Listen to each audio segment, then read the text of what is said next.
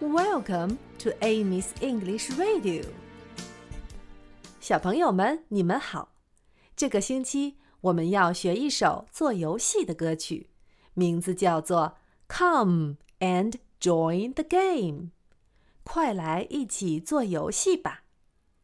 这个游戏就是大家一起做一个动作。今天的动作是拍手，clap。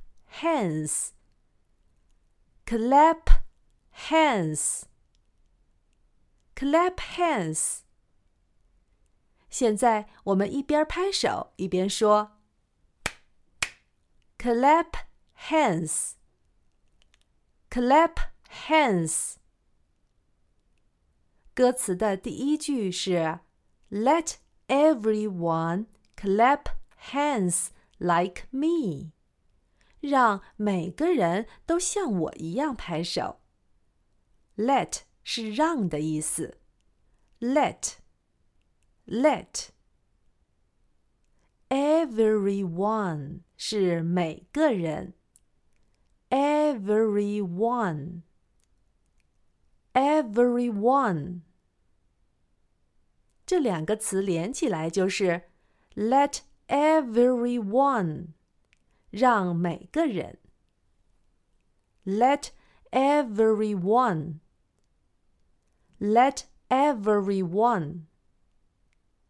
把它和拍手连起来，就变成了 Let everyone clap hands.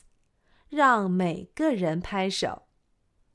Let everyone clap hands. 像我一样是。 like me, like me, like me。整句话就是 Let everyone clap hands like me。让每个人像我一样拍手。Let everyone clap hands like me。 我们现在慢慢的把这一句唱三遍。Let everyone clap hands like me. Let everyone clap hands like me. Let everyone clap hands like me. 好了，这首歌的第一句和第二句是一样的。